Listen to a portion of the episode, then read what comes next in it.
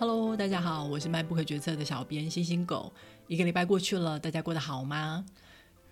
最近台湾各地气温都很低，还有很多人开车上山去追雪。我住的地方上个周末也下了一场大雪，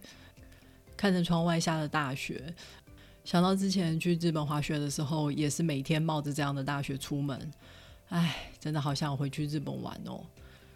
但是最近日本的疫情又进入了新的高峰。上个礼拜，日本政府才派出了一群人上街去宣导，呃，要进入紧急状态，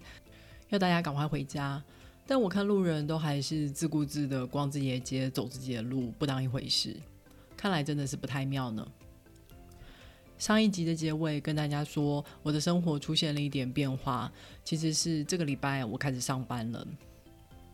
因为公司的总部跟我在不同的州，所以我会一直都是远端上班的模式。即使在疫情结束之后，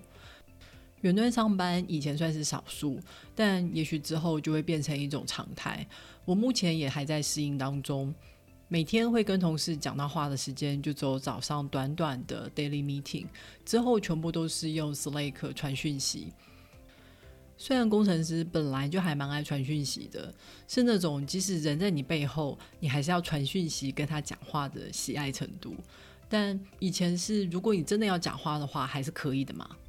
但现在就没有办法那么及时喽，因为上班的缘故，所以写稿跟录音的时间都要调整。嗯，我还是希望可以尽量每个礼拜都有一集。之前第一季到第二季的中间休息了一个礼拜，之后第二季开始以后，收听的人数就变少了。真的是养成一个习惯很难，但破坏一个习惯非常的容易，所以还是得维持一个固定的频率会比较好。大家应该都有发现，从第二季开始以后，我闲聊的时间就变多了，这也是听众朋友给我的建议。希望节目再更轻松一点。好哦，我会努力的。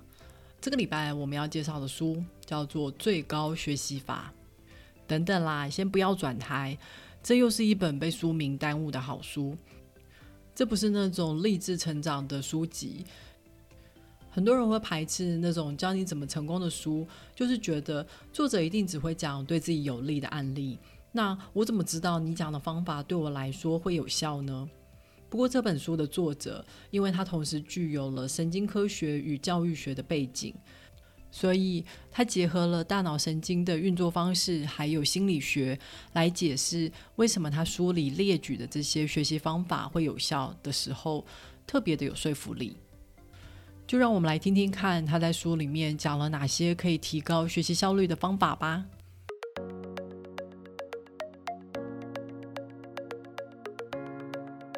是不是很多人在做简报的时候，都会在简报上面搭配一些文字，认为这样可以帮助听众更容易理解他所讲的内容？不过作者在这里直截了当的说，其实人是没有办法同时听人讲话又同时阅读文字的。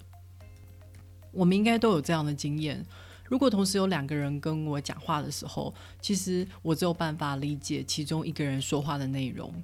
那你可能会觉得很奇怪啊！我阅读用的是视觉，跟听觉有什么关系？嘿嘿，这就是我们大脑有趣的地方了。当我们在阅读的时候，不止启动了视觉区，大脑掌管听觉的地方也会被启动。就想象，好像有一个人正在无声的念出阅读的内容进到我们的大脑里。所以，当我们同时听人讲话，又在阅读文字的时候，情况就跟我们同时听两个人说话是一样的。我们只能理解其中一个的内容。如果说阅读文字会造成干扰，你可能会问：那写下文字也会有一样的干扰效果吗？就像我们在上课的时候，常常是边听老师讲边写笔记嘛。这个问题取决于我们笔记的类型。笔记有分两种，一种是浅层的笔记，这种笔记是速记一下呃讲者所有的口说内容，这种方式不会影响到我们听人说话，但是这种笔记其实也对理解内容没有什么帮助，比较是事后复习用的。另外一种笔记是深层笔记，我们在写笔记的时候就会重新组织讲者的内容，写下自己所理解的重点还有感想。当我们在写这种生成笔记的时候，讲者的声音就会很容易变成一种背景噪音，结果就造成我们漏听了一段讲者的内容。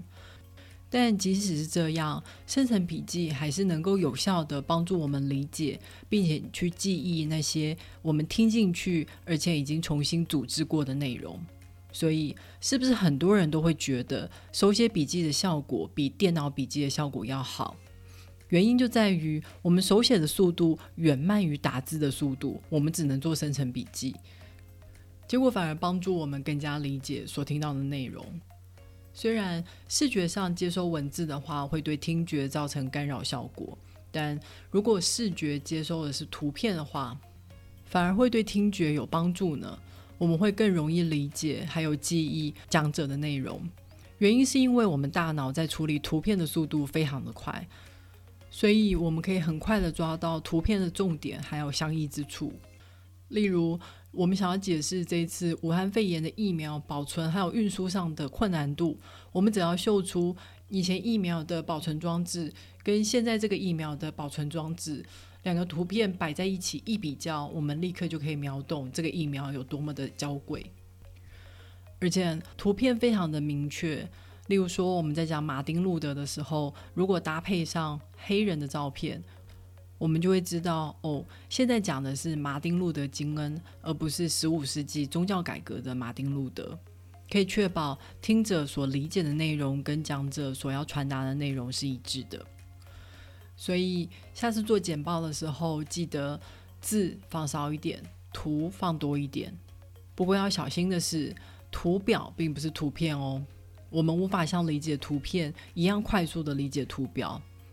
如果需要在简报的时候秀出图表的话，最好是渐进式的来呈现图表内容。例如说，先秀出坐标，解释一下，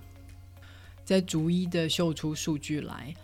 这样才可以确保听众的 focus 正在你讲的地方。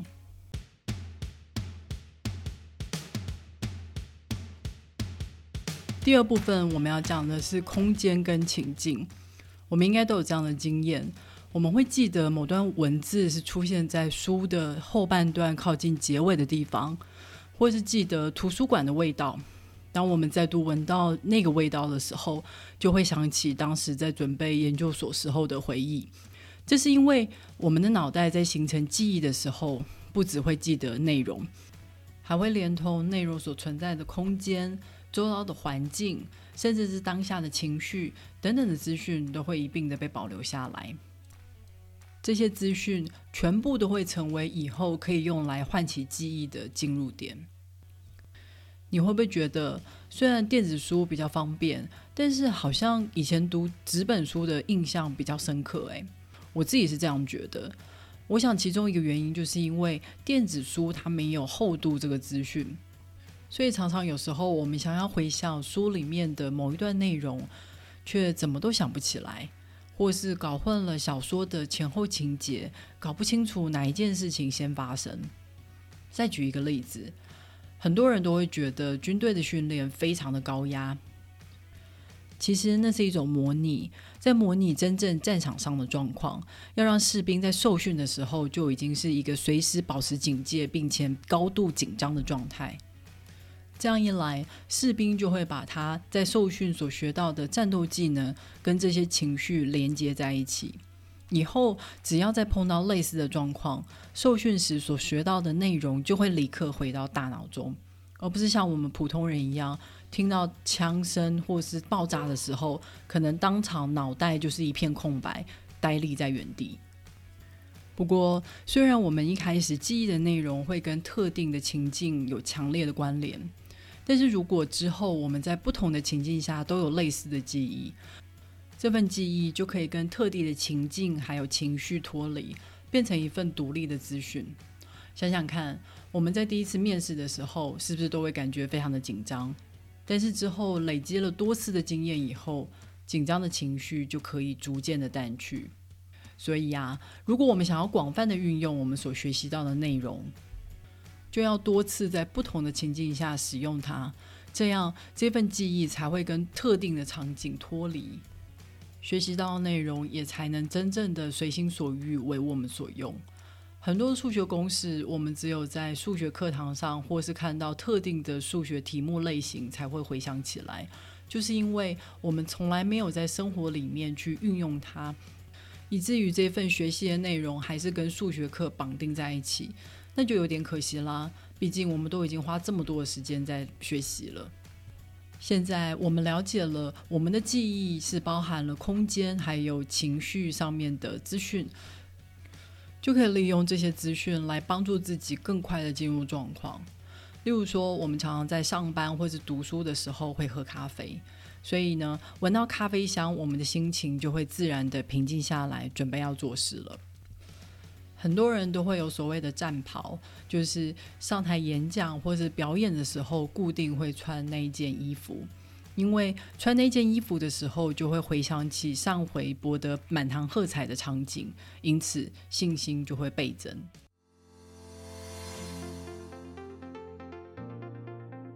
第三个，我们讲到可以帮助学习的方法叫做回想。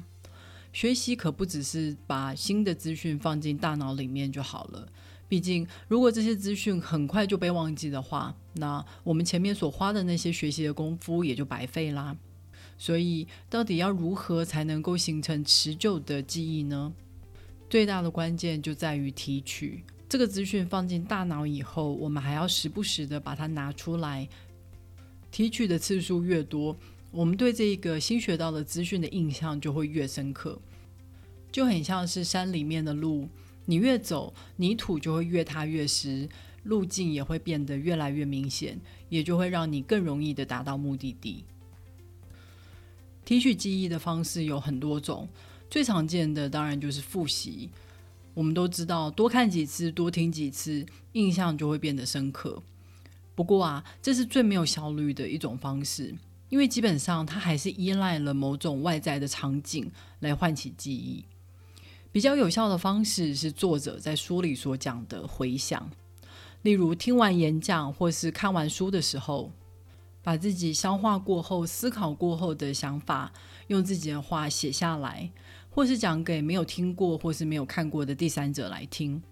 这就是一种提取记忆，并且又为这段记忆创造了一种新的情境。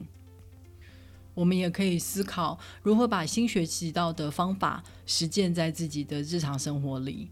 例如，我看完《原子习惯》以后。里面有提到，如果一个习惯有明确的时间还有空间的话，会比较容易执行。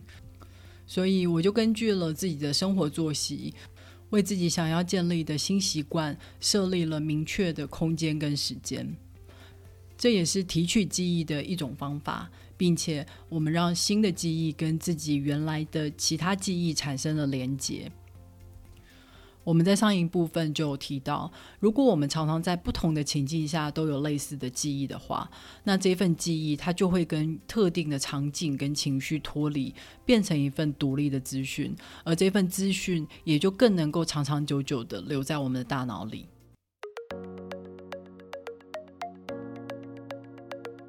接下来我们要讨论压力，我知道大家都很讨厌压力。但是适度的压力其实是增进学习的有效方法哦。这是因为当我们感到压力的时候，有一种叫做皮质醇的化学物质会大量的分泌，而这种化学物质会伤害我们的神经元，大脑就会因此进入一种备战的状态，所以它会分泌巩固记忆还有修补神经元的蛋白质来与之对抗。负责记忆的海马回因此获得了许多原料，更容易形成深刻的记忆，并且同时促进新的神经元生长。如果完全没有压力的话，大脑就不会分泌这些化学物质，也就不会修补或是生成新的神经元。我们的细胞是会一直老化的。如果一直没有修补或是没有新的细胞来取代的话，我们的大脑它就会成为一栋年久失修的房子。到处都摇摇欲坠，不堪使用。当然，我们也知道物极必反。压力虽然有助于刺激我们的大脑生成新的细胞，但是如果我们长期处在高度压力的状况之下，皮质醇伤害神经元的速度远高于大脑修补的速度的时候，不只会让我们记不住新的资讯，有时候连旧的资讯都提取不到了，那可就大大的得不偿失了。如果你常常处在一个高压、加班、过劳的状况的时候，感觉到自己的记忆力大不如前，那就是一个大大的警讯，代表你的大脑正在受到损害，不要等闲视之。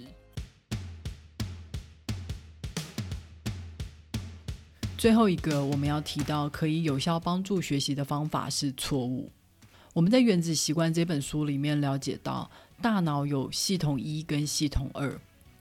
系统一代表的是自动化的直觉思考，系统二则是理性的思考判断。大脑会把许多学习的内容自动化，之后就交给系统一来自动导航。如此一来，就可以大大减轻我们的心智负荷。那什么时候我们的系统二会再度被启动呢？就是当我们遭遇错误的时候。只是系统二启动之后要如何反应，还是跟我们的决定有关。如果我们决定处理错误的话，我们各项知觉就会变得敏锐起来，忙着收集资讯、消化新的资讯，并且判断要如何处理这种错误的状况。另外一种是我们决定忽视这个错误。结果，大脑又会再度回到系统一，使用固有的方法跟认知来行动。所以说，发生错误的确是启动学习的重要时间点，但是决定接受错误才会真正的启动学习。那你也许会问，为什么发生错误，我们还会选择忽视它呢？这常常跟我们的学校教育还有社会环境有关。我们的环境常常会去惩罚失败的人，结果就让我们只愿意去走安全的路，不愿意冒险，好去避开会触发错误警报的可能性。但事情是一体两面的，这同时也扼杀了我们成长学习的机会。这一点我还蛮有感的。我记得在台湾写履历的时候，黑 hunter 会要我把以前创业失败的经验给拿掉。因为他说这对我的履历上面没有加分，还会让企业主觉得我是一个不稳定的员工。但现在在美国找工作，在我把创业的经验列上去之后，可以感觉到收到黑行的询问的讯息反而变多了。很明显，这项失败的经验是加分而不是扣分。这就是一个能够容忍失败跟犯错的社会环境。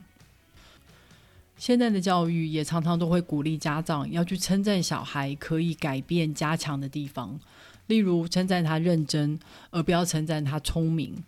因为被称赞聪明的话，会让这个小孩持续的想要表现聪明，结果反而默默的避免会出糗、会出错的场合，导致他自我设限。既然我们现在知道接受错误可以有效的启动学习。那我们要如何能够触发错误警报呢？方法其实很简单，就是去设计回馈机制。例如，我们设定了目标，并且我们检视我们的表现，就能够察觉其中的落差，并且启动学习来调整、补充我们不足的地方。一个没有回馈机制的学习是无效的学习，这也就是为什么学校都会安排测试的原因。出了社会以后，不再有什么人有义务要指出我们的不足，就得靠自己更积极的自我检视。在设定目标的时候，就要设立明确的检视标准，而且我们要认真的看待我们没有达到的原因，然后想想看要怎么样才能够达到目标。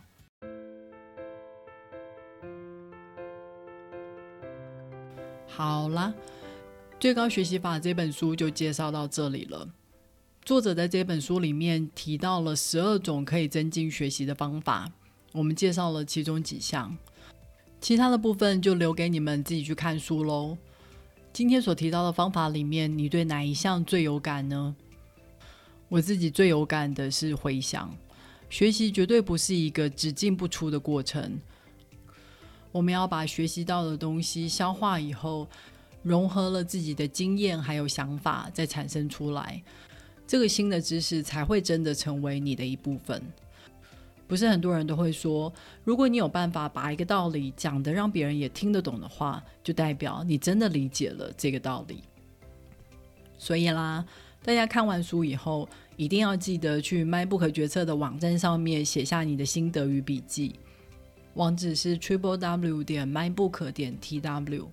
也别忘了去 Apple Podcast、Spotify 跟 First Story 上面订阅 MyBook 决策。你的订阅跟留言就是对我最好的动力。那么我们下个礼拜再会喽，拜。